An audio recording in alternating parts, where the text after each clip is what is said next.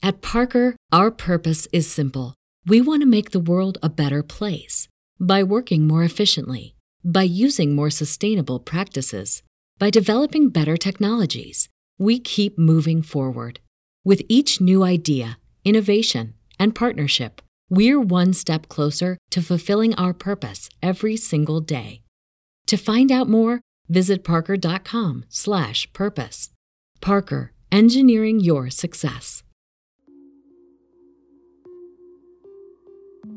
Hola, muy buenas noches. Sean bienvenidos a un episodio más de La Luz Azul Podcast. Antes que otra cosa nos presentamos. Mi nombre es Noemi Villalobos. Y yo soy Juan Trejo. Seguimos con esta pequeña saga de casos sin resolver. De hecho, este es el penúltimo episodio de esta saga. Entonces hemos decidido traer de vuelta una dinámica que ya hemos explorado en episodios anteriores. Básicamente este episodio va a ser un conteo. Van a ser casos que no son tan extensos para poder llenar un episodio completo, pero que no por ello son menos interesantes. De hecho, son casos muy populares que tienen ahí detalles que los hacen ser bastante extraños. Pero no quiero contarles más, no quiero arruinarles estas historias, así que sin más preámbulos vamos directo con el episodio y esperemos que disfruten estas tres historias. Cuando hablamos de casos sin resolver, indudablemente viene a nuestra cabeza el concepto de desapariciones. Incluso en esta pequeña saga ya hemos tocado dos casos muy famosos de estas mismas. Es imposible calcular cuántas personas desaparecen en el mundo, ya que las causas son diversas. Existen países en guerra, con altos índices de secuestro e inseguridad, o incluso países con regímenes opresivos en donde éstas aumentan día con día. Solo para darnos una pequeña idea de lo que implican las desapariciones en nuestra época, uno de los últimos informes del Grupo de Trabajo sobre Desapariciones Forzadas de las Naciones Unidas indica que desde 1980 se han reportado un total de 55.273 casos, de los cuales 44.159 siguen abiertos. Y ni hablar de los que no entran en la estadística o aquellas que nunca se han reportado. En este episodio de La Luz Azul Podcast estaremos repasando los detalles sobre tres misteriosas desapariciones que hasta el día de hoy siguen siendo tema de debate en foros de Internet y que son tan misteriosas e interesantes como cualquiera de los otros casos que hemos tocado con anterioridad. Y para empezar yo les voy a contar sobre la desaparición de Kiara Henry. Kiara tenía 23 años y era originaria de San Diego, California. Sus conocidos la describen como una chica extrovertida y aventurera, así que estaba planeando su nueva aventura en solitario, un viaje a Maui en Hawái. Se sabe que realizó este viaje y se registró en el hotel Ashton Maui Hill el 18 de julio de 2019, donde iba a estar un par de días. Sin embargo, alargó su reservación hasta el 21 de julio. En la isla, Kiara estuvo disfrutando de algunos tours, todos organizados por la empresa Hike Maui. Hasta este punto, el viaje de Kiara iba según lo establecido, según lo que ella había planeado, y el 22 de julio entregó su habitación en el Ashton Maui Hill Hotel para moverse hacia Kihei, donde planeaba estar algunos días más específicamente hasta el 29 de julio, el día en el que saldría su vuelo de regreso a California. Al salir del hotel este día, Kiara rentó un Nissan negro en una agencia llamada Hertz Rent a Car en el aeropuerto de Kaului solo por una noche. Se tiene el dato de que estuvo en esta agencia más o menos a las 2 de la tarde, y a partir de aquí no se tiene más información sobre su paradero.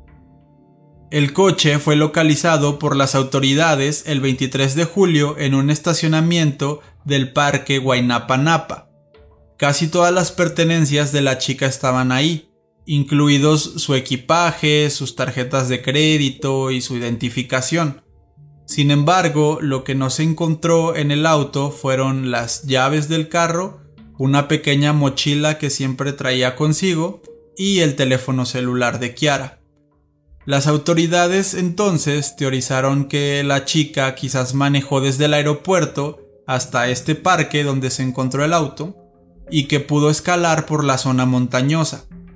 Lo curioso de esto es que a pesar de que llevaba su teléfono consigo y de que Kiara era una chica que interactuaba mucho con su teléfono, de hecho hay muchas fotos de sus redes sociales y ella pues digamos que tenía una vida activa en internet y en su celular, pues a pesar de esto no contestó ninguna llamada, no contestó ningún mensaje y de hecho su teléfono parecía estar apagado, ya que cuando le marcaban mandaba directo a buzón.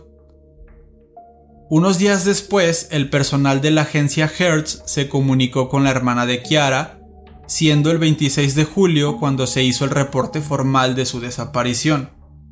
A pesar de esto, la familia Henry aún esperaba que la chica volviera a casa el 29 de julio, pues por muchos problemas en los que estuviera, Kiara nunca perdería un vuelo, es lo que decían sus familiares. Desafortunadamente, este vuelo sí se perdió, dejándolos devastados y con preguntas de todo tipo.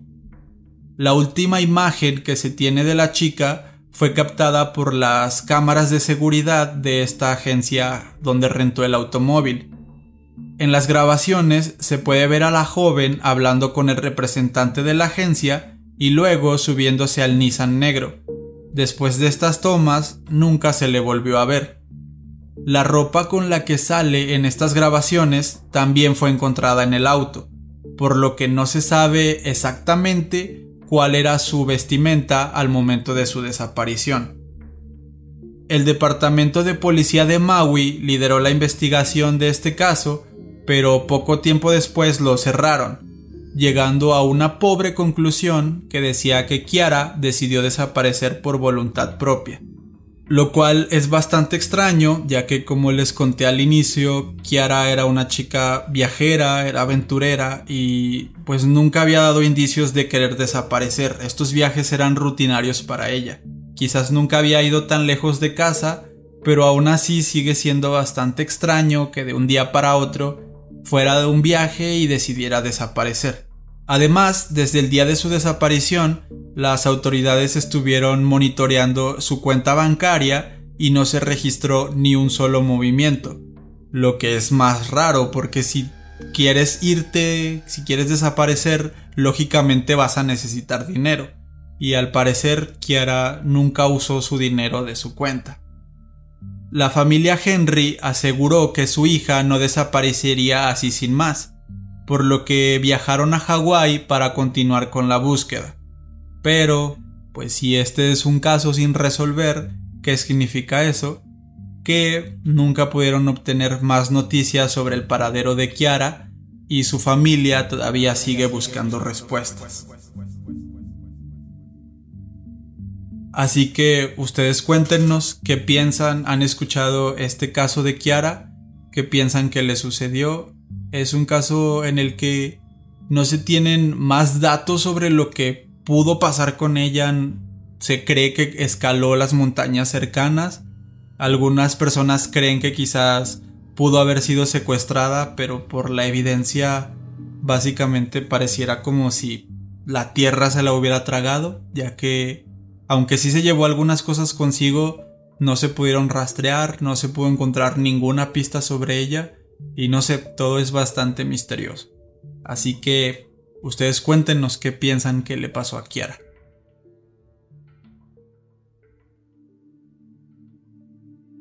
El segundo caso que les voy a compartir es uno que sí es bastante popular Sucedió en Argentina y probablemente sí le suene.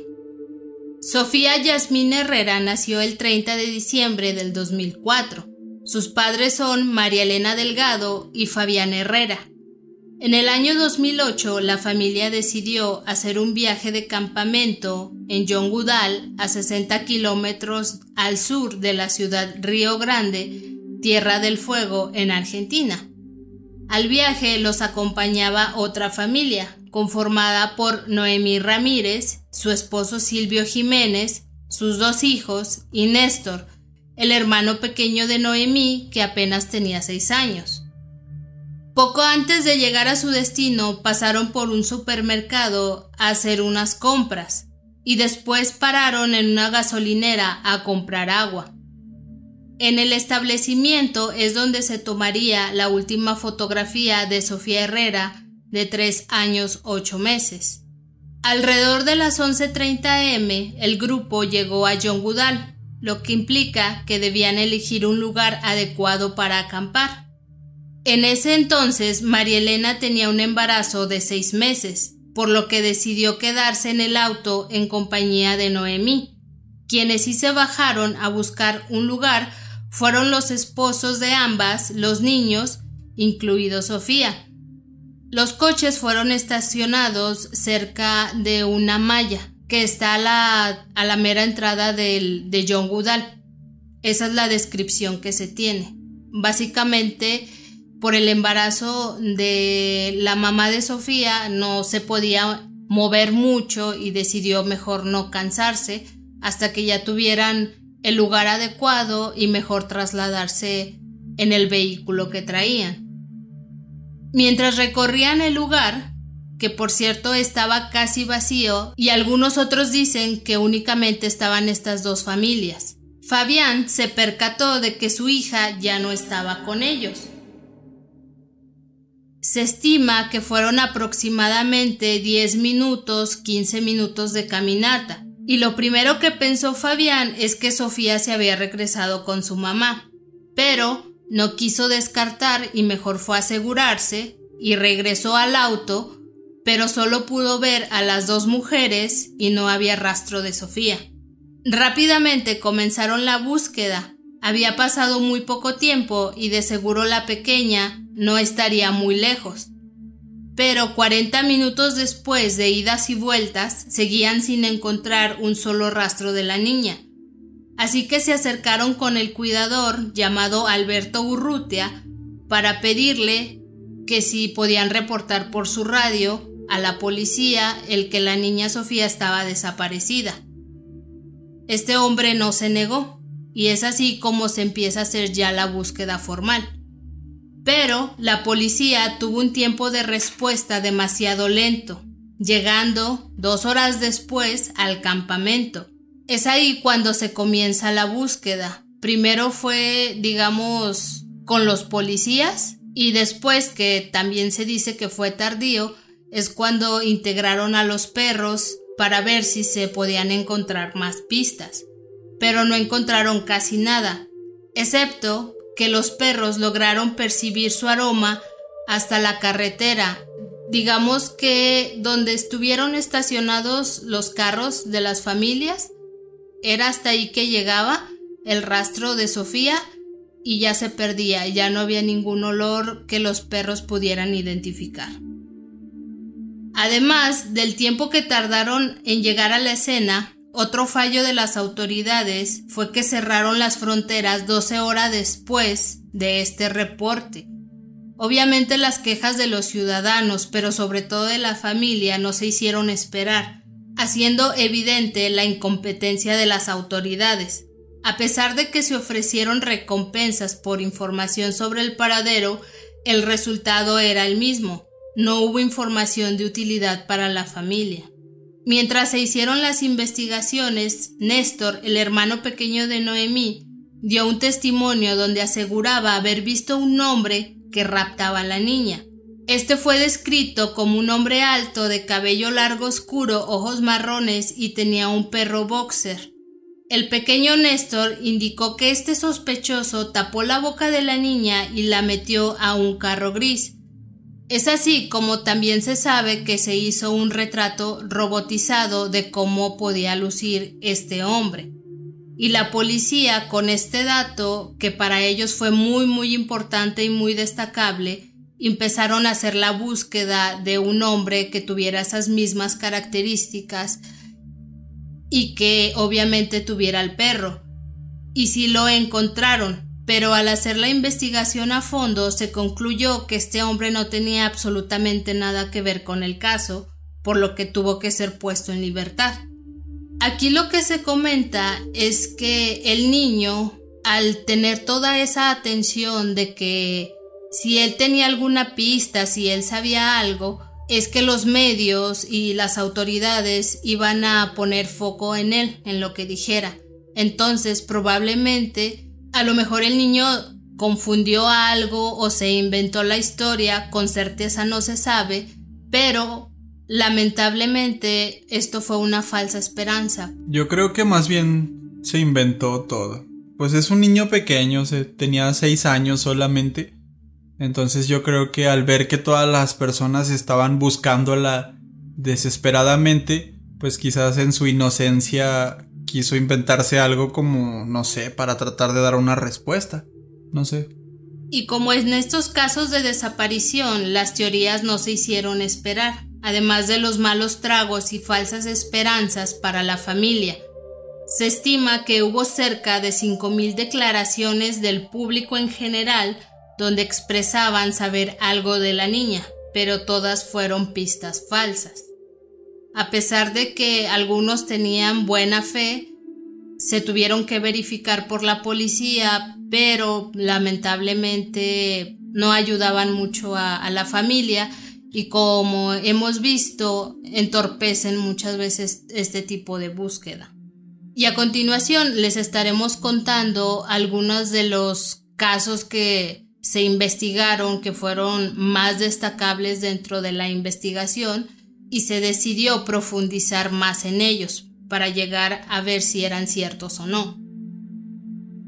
Hay un caso de una maestra que aseguró que una niña en su clase era Sofía, pero estaba utilizando su segundo nombre, el cual era Yasmín. De acuerdo con el testimonio de esta maestra, esta pequeña Yasmín Siempre actuaba raro al igual que sus padres, además de que no asistía mucho a la escuela. La policía hizo la investigación sobre este reporte, pero aunque sí había un parecido físico entre las niñas, se encontró que Yasmín era más grande que Sofía, por lo que rápidamente la descartaron. Además, creo que le hicieron algunas pruebas de huellas digitales y obviamente no coincidieron. Creo que Noemí tiene un poco más de datos sobre Yasmín y por qué casi no iba a la escuela. Sí, lo que se sabe acerca de esta niña Yasmín es que tenía las famosas estigmas. Si alguien no sabe qué son las estigmas, son estas heridas que te salen en los lugares donde Cristo sufrió, por ejemplo en las manos por el tema de la crucifixión, en la parte de la cabeza por el tema de la coronación, entonces a esta niña la tachaban como una niña iluminada y que sufría de estigmas. Entonces probablemente es por eso que la niña no acudía con regularidad al colegio. Tampoco no se sabe si era víctima de algún, de algún bullying o rechazada. No se profundiza, pero posiblemente es la razón del por qué no iba tanto a la escuela. Aún así, esta maestra creyó que por parecerse y por coincidir en el nombre, pues estos señores que decían ser sus padres la secuestraron y la hicieron pasar por su hija, pero simplemente con las huellas dactilares se corrobora que no era cierto, además de que había una diferencia de edad, a lo mejor no tan grande, pero no coincidía con la de Sofía. Hay otro caso en el que un hombre llamó a la policía y declaró que su ex esposa había secuestrado a Sofía. Obviamente la policía decidió investigar este caso, pero con la investigación la verdad salió al aire. Este hombre solamente quería perjudicar a su ex mujer y de hecho fue imputado por falsas acusaciones. Aquí ya vemos que el caso se hizo tan popular y estaba en boca de todos que incluso empezó a ser usado por personas para este tipo de calumnias. Incluso hay otro reporte de otro hombre que llegó a hacer exactamente lo mismo. Acusó a su ex esposa y después se descubrió que simplemente era un tipo de venganza. Ya para el año 2009, justo el Día del Padre, Fabián, el papá de Sofía recibió una llamada y al contestar una voz de niño le dijo, Hola papá. Poco después, esta voz cambió a la de un hombre que le dijo que tenía a su hija y le pidió 50 mil dólares para poder liberarla. La policía ya había hablado con los padres de Sofía advirtiendo que esto podía pasar y se les dio una serie de pasos para seguir y así poder dar con el responsable, esto ya que el secuestro no era descartable. La familia cooperó y al final se dio con el culpable que utilizó a su propio hijo de dos años para hacer esta extorsión y lucrar con el dolor ajeno. Este hombre obviamente fue procesado. Otra de las pistas que tomó mucha relevancia fue por parte de una vecina de esta familia llamada Verónica Contreras, quien decía ser vidente. Según su declaración, a la niña la habían matado sus propios padres y la tenían sepultada en el jardín de su casa. La declaración hizo mucho ruido en internet, en las redes sociales, y llegó a recolectar 20.000 firmas en un change.org y cosas de este tipo, así que la policía decidió hacer la búsqueda. Pese a que suena un tanto absurdo, los padres accedieron a, a, que se les investigara sobre esta declaración, pero obviamente no se encontró nada.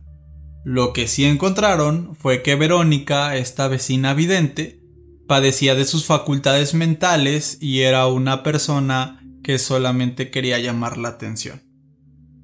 También la familia Herrera recibió otra llamada por parte de un hombre que aseguraba que tenía la niña y que estaba abusando de ella, por lo que si querían volver a verla de nuevo tenían que pagar por el rescate. Al seguir la pista, las autoridades rastrearon el número y este provenía de la cárcel, donde varios presos se pusieron de acuerdo para realizar esta extorsión y de nuevo hacer sufrir a la familia. Y ahora pasaremos con algunas de las teorías, algunas de las posibilidades de qué pudo haber pasado con Sofía.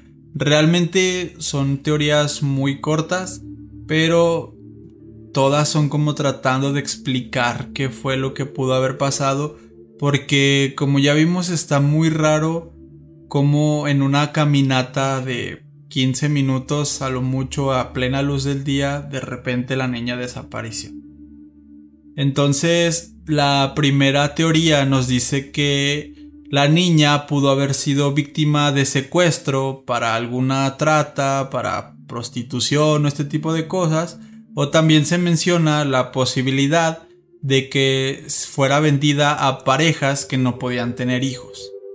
Otra teoría que se manejó fue que fue vendida para el tráfico de órganos, ya que por esa fecha hubo un trasplante a un chico, me parece, pero realmente no tiene mucho sentido, ya que se tiene que hacer pues un estudio médico de que todo tiene que coincidir, el tipo de sangre, y pues ya sabemos temas un poquito más médicos que nosotros a lo mejor desconocemos, pero que sí sabemos que tiene que haber compatibilidad con los órganos.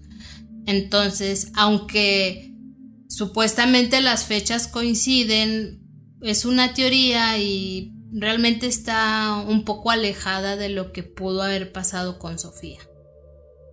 Y hablando de teorías un poco alejadas e increíbles, hay otra que dice que Sofía pudo haber sido raptada por un ave, tal vez un águila o un tipo, un halcón, un ave así grande, ya que pues es común que este, este tipo de animales pueden cargar con mucho peso y no se le habría dificultado cargar a la niña de, de apenas cuatro años. Otra teoría loca que también se puso sobre la mesa fue que fue víctima de una abducción alienígena, ya que por esta zona donde hicieron el camping es que se dice que hay mucha actividad ovni, entonces pudo haber pasado eso. Y bueno, otra de las teorías que digamos es un poco más general, es como la creencia más popular, es la del secuestro. Se habla de que Sofía pudo haber sido raptada por alguien que estaba por ahí cerca e incluso se habla mucho de que un hombre de origen chileno pudo haber sido el secuestrador. Supongo yo que se menciona más que nada a un chileno porque toda esta parte de Argentina, Tierra del Fuego y esta parte del sur, si no me equivoco, ya ustedes me podrán corregir, pero ahí es como que están muy cerca las fronteras, tanto de, de Argentina y Chile. De hecho, creo que comparten mucho de esto del final del continente. Entonces, pues a mí me parece como que la teoría más fácil, o sea, la que puedes decir, ay, seguramente alguien de otro país la, secuestró, se tardaron 12 horas en cerrar la frontera, así que fácilmente pudo escapar del país y nunca más se le volvió a ver. Pero sí, es una de las creencias más populares, la del secuestro, y quizás alguien pudo habérsela llevado de Argentina. Un dato que personalmente creo que se debería de destacar y yo vi mientras estuvimos haciendo la investigación es que en este camping había como una especie de zanjas o de pozos y estos pozos pues son canales muy grandes. Entonces, cuando los policías estuvieron haciendo toda la búsqueda, llevaron a los perros y básicamente se adentraron y buscaron opciones posibles de qué pudo haber pasado, se dice que en una de las zanjas tiraron, me parece que una o dos muñecas, y esas dos muñecas no se pudieron recuperar, por lo que la policía tampoco descartaba el hecho de que tal vez Sofía, al ser una niña de casi cuatro años, está en una edad que somos chicos, bueno, básicamente somos unos niños que queremos andar curioseando, queremos ver, entonces, posiblemente se pudo acercar a esta zanja o pozo y se pudo haber caído. Entonces, con el experimento de, de las muñecas que no dieron a ningún canal, no llegaron al río, se quedaron atrapadas, dijeron que pudo haber pasado esto con Sofía. Pero como les comentamos desde un principio, está raro porque según el rastro que hicieron los perros, ellos no se acercaron a las zanjas, sino que ellos fueron a esta a estas mallas donde está la carretera y ahí se perdía el olor. Entonces, a pesar de este experimento y que también la policía cree que fue lo que pudo haber pasado, de todos modos se tiene este otro dato por pues por ellos mismos de que los perros hicieron un recorrido diferente al de al de que se pudo haber caído Sofía por estos pozos o, o zanjas. Hasta la fecha no se han tenido noticias certeras sobre el paradero de Sofía, y aún así no se pierden las esperanzas de que pueda aparecer algún día. Se han hecho retratos robotizados de cómo puede lucir actualmente luego de 13 años de su desaparición y se siga difundiendo la noticia con esperanzas de que la familia pueda recuperar a su hija. Y de igual manera que en el caso anterior, pues cuéntenos ustedes qué piensan que le pasó a Sofía. Si nos escuchan desde Argentina, quizás ustedes tengan un poco más de contexto, un poco más de datos de qué dice la gente. Si tienen algún dato relevante o interesante, pues ya saben, pueden comentárnoslo y nosotros lo vamos a compartir con todos. Pero díganos ustedes qué piensan que pasó con la niña Sofía. BetMGM has an unreal deal for sports fans in Virginia. Turn $5 into $150 instantly when you place your first wager at BetMGM. Simply download the BetMGM app and sign up using code Champion150. Then place a $5 wager on any sport, you'll receive $150 in bonus bets, regardless of your wager's outcome. And if you think the fun stops there, the King of Sportsbooks has plenty of surprises in store. Check out daily promotions, same game parlays, live bets, and so much more. Download the app in Virginia today and get $150 in bonus bets instantly from your first wager only at BetMGM. BetMGM and GameSense remind you to play responsibly. See BetMGM.com for terms. 21 plus only, Virginia only. New customer offer. Subject to eligibility requirements. Rewards are non withdrawable bonus bets that expire in seven days. Please gamble responsibly. Gambling problem? Call 1 800 Gambler. Promotional offer not available in Washington, D.C. At Parker, our purpose is simple. We want to make the world a better place by working more efficiently by using more sustainable practices, by developing better technologies, we keep moving forward. With each new idea, innovation, and partnership, we're one step closer to fulfilling our purpose every single day. To find out more, visit parker.com/purpose. Parker, engineering your success. Y el último caso, que también es un poco más sonado, que igual a lo mejor también han escuchado, es acerca de Andrew Gosden, quien nació el 10 de julio de 1993. La familia Gosden vivía en Balby, un suburbio en Doncaster, South Yorkshire. No hay mucho que destacar de Andrew, sino que se crió en una familia con raíces cristianas, pero sus padres no los habían bautizado a ella y a su hermana mayor. Esto debido a que comulgaban con la idea de no imponer una religión a sus niños, dando la oportunidad de que éstos, cuando creyeran conveniente, eligieran la propia. La familia estaba conformada por el padre Kevin y Glenys la madre, y Charlotte, la hermana mayor. Andrew era bastante comprometido con la escuela, llevaba sus materias al día y era muy bueno en matemáticas, aunque, la verdad, esta última no le gustaba mucho. Se sabe que no era muy sociable fuera de la escuela, y aunque tenía algunos compañeros con gustos similares, no salía mucho con ellos. Parece que Andrew era bastante introvertido y reservado, no les contaba mucho a sus padres sobre la escuela o su vida en general, y parecía que se sentía más cómodo en solitario que con personas a su alrededor. Era un gran fanático de la música rock, especialmente del metal, y dedicaba mucho de su tiempo también jugando videojuegos.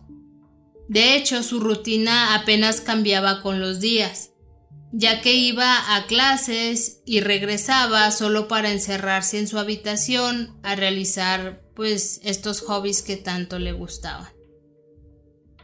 Situándonos en el año 2007 con un Andrew Gosden de 14 años, como ya sabemos más o menos para este año ya era común el uso del Internet, de dispositivos móviles y de redes sociales. Seguro para esta época es cuando muchos de nosotros comenzábamos con este tipo de interacción en Internet.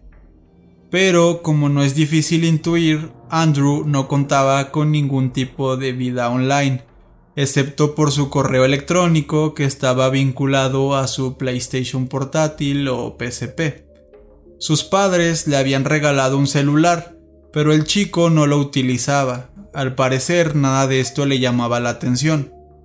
De hecho, tiempo después los padres se dieron cuenta que el celular había estado descompuesto por mucho tiempo y Andrew simplemente lo había botado en su habitación.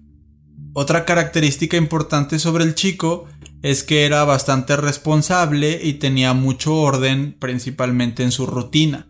Él no necesitaba que sus padres lo despertaran para ir a la escuela, sino que ponía sus alarmas y siempre cumplía con los horarios para acudir a tiempo a sus responsabilidades. No había que estar atrás de él, no había que pedirle que se despertara o que ya se te va a hacer tarde, no, él simplemente sabía lo que tenía que hacer y lo hacía.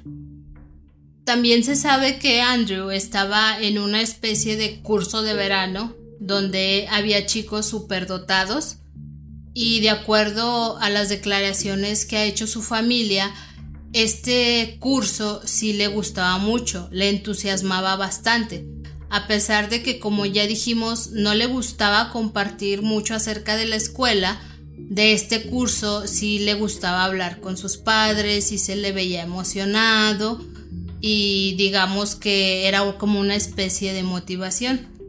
Otra cosa que también se sabe es que a pesar de que sus padres no le impusieron la religión, su hermana Charlotte dice que sí estuvieron yendo a la iglesia, pero que Andrew dejó de hacerlo, como que ya no le interesaba y también empezó a meterse como que más de lleno a este pequeño curso o a otras actividades que a él entretuvieran. Entonces ahora pasamos con el día de los hechos que fue el 14 de septiembre del 2007. Desde que comenzó este día, la rutina de Andrew cambió por completo. Para empezar, ese día no se despertó con sus alarmas como era habitual, sino que se quedó dormido y esto extrañó bastante a su familia, ya que tuvieron que ir a despertarlo. Y cuando lo hicieron, el chico se levantó de muy mal humor, lo que otra vez no era nada habitual en él. Sin embargo, la familia no le tomó mucha importancia, ya que pues todos podemos tener un mal día, seguramente se levantó con el pie izquierdo, quién sabe. A pesar de todo, eh, Andrew se alistó para irse a la escuela y salió de su casa aproximadamente a las 8 y 5 minutos de la mañana.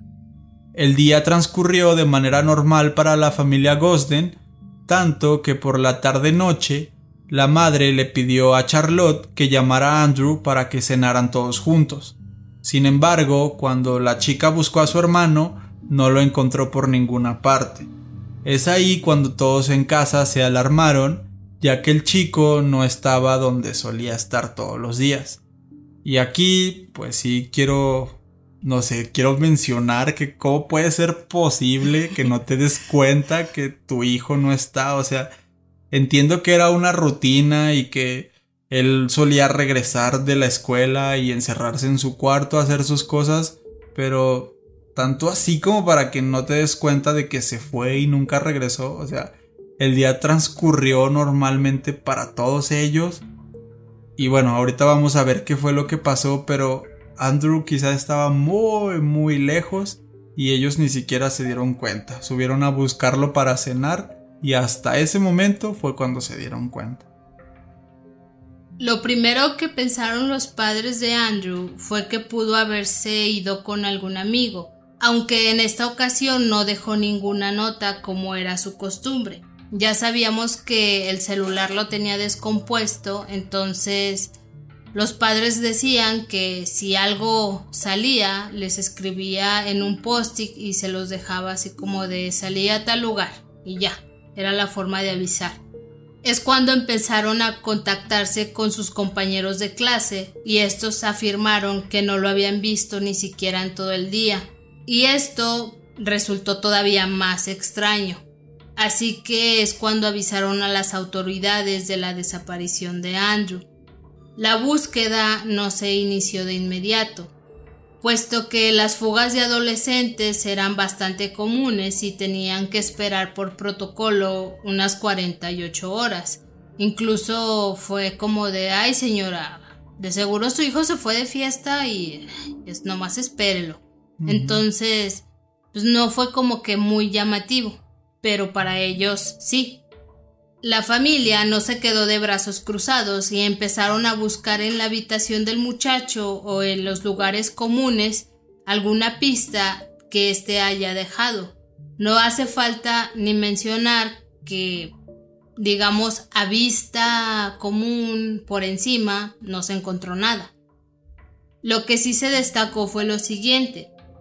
Al estar indagando más profundo, los padres notaron que faltaban algunas cosas del chico, en especial una camiseta con el logo de Slipknot, un pantalón negro, una de sus mochilas con parches o digamos con logotipos de muchas bandas que a él le gustaban, su billetera o cartera, las llaves de la casa y su PSP.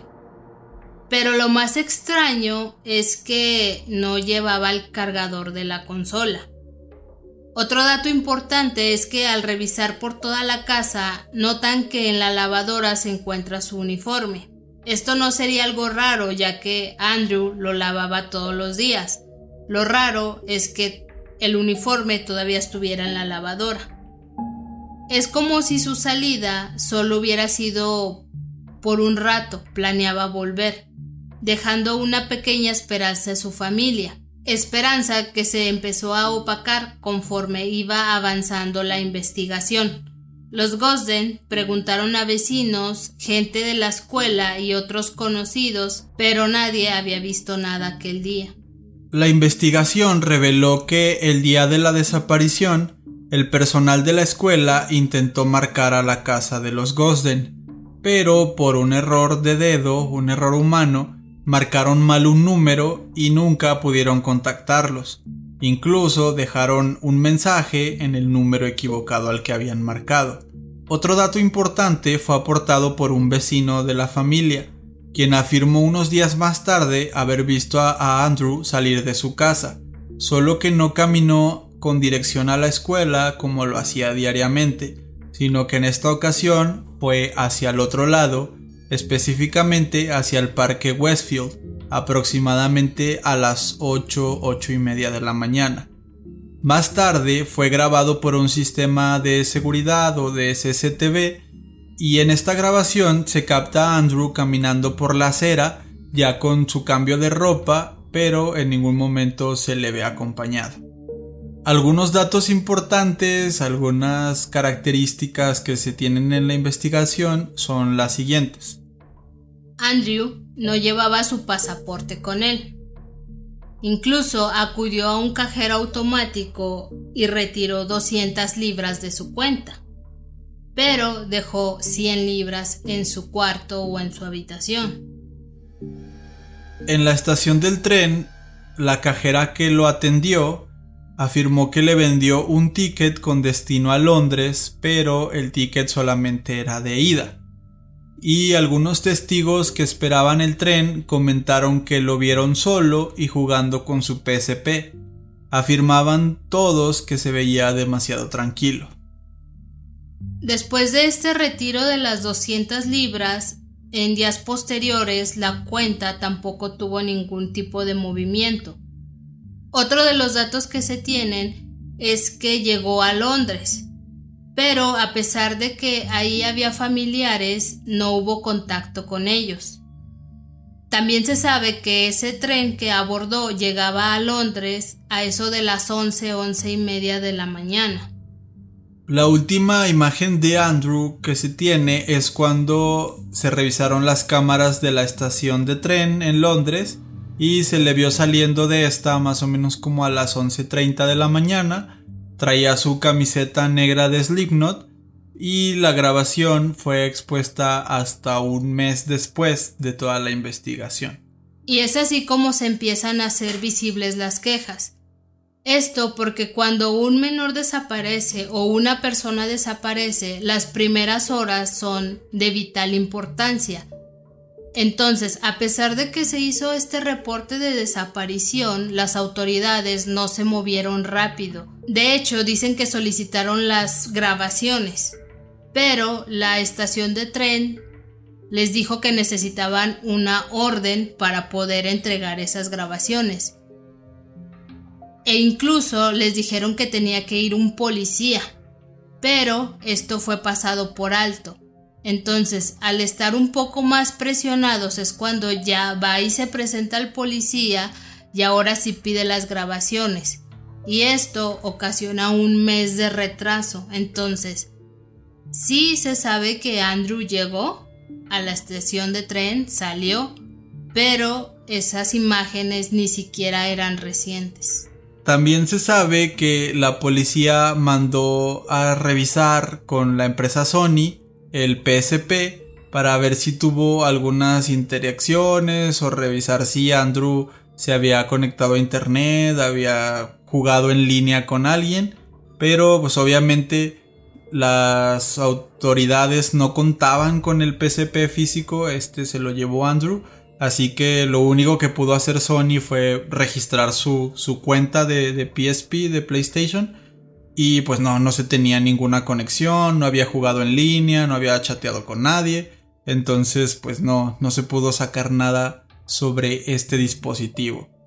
Fácilmente Andrew pudo haber usado otra cuenta, pero pues no sé, simplemente se, se decidió buscar por ese lado y no se encontró nada.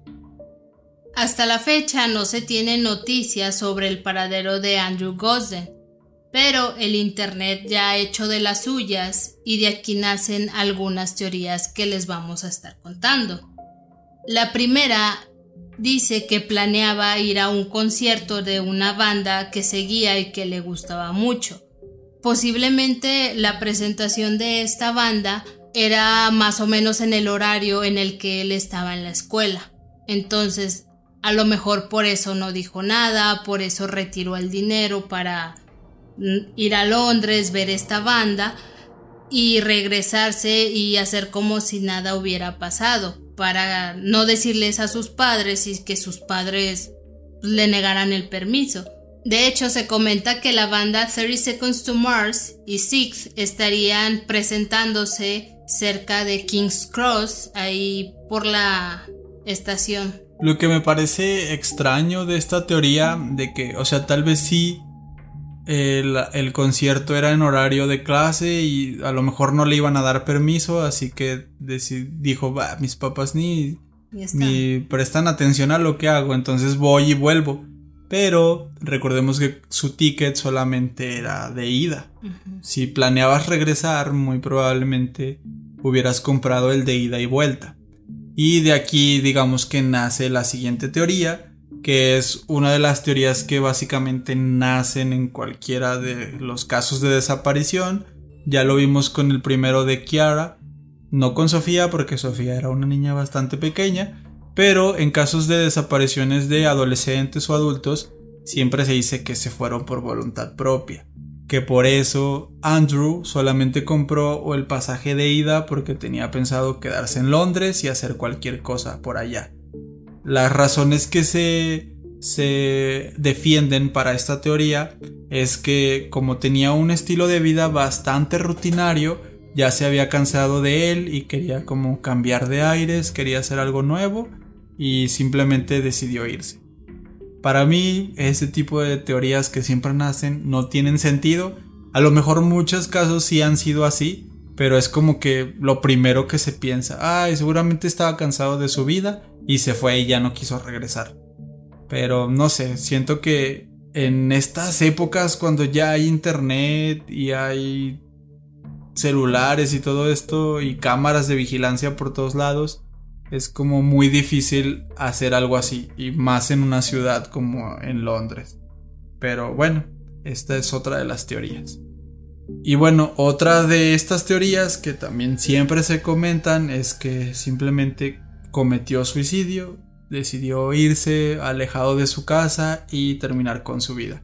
Pero nunca se encontró el cuerpo de Andrew ni ningún indicio de esto, así que una vez más esta teoría Simplemente es como una manera fácil de, resolver el caso, entre comillas. Y agregando una más, se dice que fue víctima de grooming.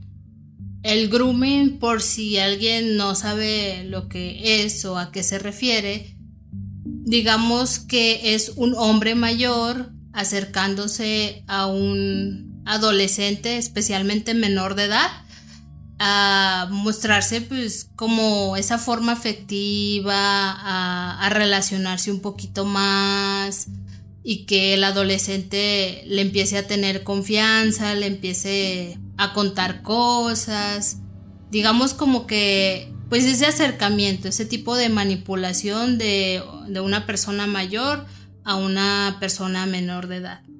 Entonces, en el caso de Andrew, Sabíamos que cumplía, tenía su rutina, nunca la cambiaba, estaba en este club de chicos superdotados, esta actividad a él le encantaba, estaba muy motivado. Sus padres relatan que semanas antes de su desaparición, Andrew siempre tomaba el autobús de regreso a su casa. pero en ese lapso de tiempo dejó de hacerlo.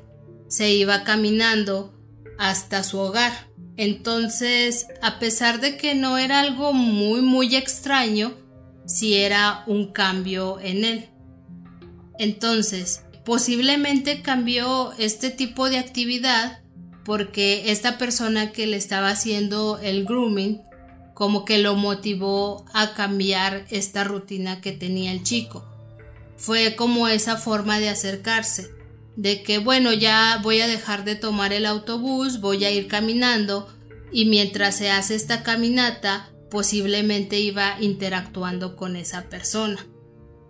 Pero realmente no fue algo muy comprobable, porque como ya les decimos, él no era una persona que estuviera activa en las redes sociales. No se puede como descartar al 100% porque incluso a pesar de que no tenía una vida online, no, no estaba muy público en internet, pues puede ser que esta persona pertenecía al grupo, al curso de verano y él pudo estarse relacionando con Andrew y no lo sé, a lo mejor acercarse mucho a él y que él empezara a cambiar ciertos aspectos de su vida. Pues sí, y es bastante difícil comprobarlo porque como dices no, pues no tenía presencia en redes sociales, no publicaba, no chateaba con nadie, aparte no hablaba con su familia, no tenía muchos amigos, entonces, pues no sé, caben muchas teorías y, y de ninguna se va a tener un dato certero. Ya para concluir con el caso de la desaparición de Andrew, se sabe que se hicieron muchos carteles con su rostro, solicitando información, incluso ofreciendo algunas recompensas si alguien daba datos sobre su paradero. Y también se llegaron a hacer algunos retratos de cómo puede lucir eh, hoy en día. Pero hasta la fecha no se sabe qué fue lo que realmente pasó con él dejando a la familia en suspenso y sin respuesta por parte de las autoridades. Incluso, como ya nos había dicho Noemí, la familia se quejó fuertemente y expuso su descontento por cómo trataron el caso, ya que hubo muchos retrasos en la investigación, toda esta burocracia para obtener la grabación de, de la estación de trenes tardó un mes, entonces pues sí es como que un proceso bastante tardado y, del que la familia se quejó mucho. Recientemente se han descrito varios avistamientos de Andrew Gosden. En todos estos casos de desapariciones siempre hay gente que dice, ah, yo lo vi aquí, ah, yo lo vi acá. Pero uno de los más sonados en el caso de Andrew es en una reunión de YouTube de, chicos que hacían contenido en Internet y se llegó a ver en esta reunión a, un, a un chico, a un adolescente que era bastante parecido a Gosden. Pero a pesar de que pues esta teoría nació más en internet y se empezaron a sacar screenshots de, de este chico que estaba en esta reunión de youtubers, pues lamentablemente no se han tenido más pistas sobre esto, no se ha sabido quién es este chico que sale en las imágenes y pues lamentablemente Andrew, al igual que Kiara y al igual que Sofía y miles de personas más en el mundo, pues sigue desaparecido y sin datos certeros sobre su paradero.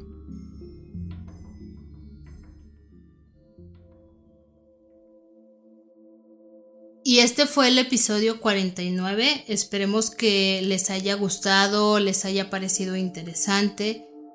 Como dijo Juan al principio, es una mecánica que no hacemos regularmente, pero que igual pues a veces es bueno hacerla, ya que es un capítulo un poco más relajado e incluso ya dimos nuestros puntos de vista y también ya saben que ustedes pueden darlos de qué es lo que piensan que pudo haber sucedido con cada uno de de ellos, de estas personas. Si ustedes saben algún dato extra, también lo pueden comentar. Y antes de despedirnos, queremos mandar unos saludos. El primer saludo va para dos personas que nos escribieron en YouTube en el último episodio, en el de Cindy James. Ellas son Lisette Miranda, que nos manda saludos desde Chihuahua y nos felicita por el, el podcast. Y el otro es para Mérida Brena, que también nos comentó este episodio y ella nos comenta que muy buenos los episodios y todo, pero que ya quiere escuchar otra vez historias de fantasmas, de espíritus y cosas paranormales. Ya casi vuelven este tipo de historias. Como ya les dijimos, ya solo falta un episodio más de esta pequeña saga de casos sin resolver. Así que ya pronto vuelven las historias de fantasmas y espíritus y todo ese tipo de cosas que tanto les gustan. Pero bueno, muchas gracias Lisette y muchas gracias Mérida por escucharnos. Les mandamos un saludo y pues nada, y los siguientes saludos va para Cristóbal Hernández Ramírez, Arcelia Carrillo, Cindy, Adrianita Pink, ah, así es el usuario en Instagram, para Samo, para Marlene y para Van Rick, que pues realmente interactuamos seguido con, con ellos. La verdad es que son seguidores muy cercanos. Un saludo bien grande a todos ustedes y sobre todo porque se toman la molestia ya sea de dejarnos un comentario o mandarnos un mensaje en Instagram, se les agradece mucho, la verdad. Así que un saludo bien grande a todos ustedes. Y los últimos saludos son para las últimas personitas que nos han comentado o escrito por Facebook y ellos son Héctor de Rodríguez, Amaya Sojata, Daniel Burgos, Alexis Arce, Nati Gaitán y Alex Pérez. Todos ellos, como les comento, en las últimas semanas nos han estado comentando ahí en Facebook, nos han dejado mensajitos o si no, han estado compartiendo las publicaciones. Sabemos que hay más personas que, siempre están ahí interactuando con nosotros ya saben ustedes quiénes son y que tienen un lugar muy especial en nuestros corazoncitos. Pero bueno, eh, las personas que acabamos de saludar no las hemos saludado tanto. Algunas sí, pero otros no habían salido en esta sección de saludos. Ya saben que tenemos algunos episodios que no les mandábamos saludos, así que hicimos esta pequeña recopilación de varios. Muchas gracias a todos ustedes que nos escriben, que nos escuchan. Les mandamos un fuerte abrazo y un saludo. Y de nuestra parte sería todo. Les agradecemos mucho que sigan con nosotros, los mensajes, el apoyo que nos siguen dando. Muchas gracias a todos y nos escuchamos en el siguiente episodio. Muy buenas noches.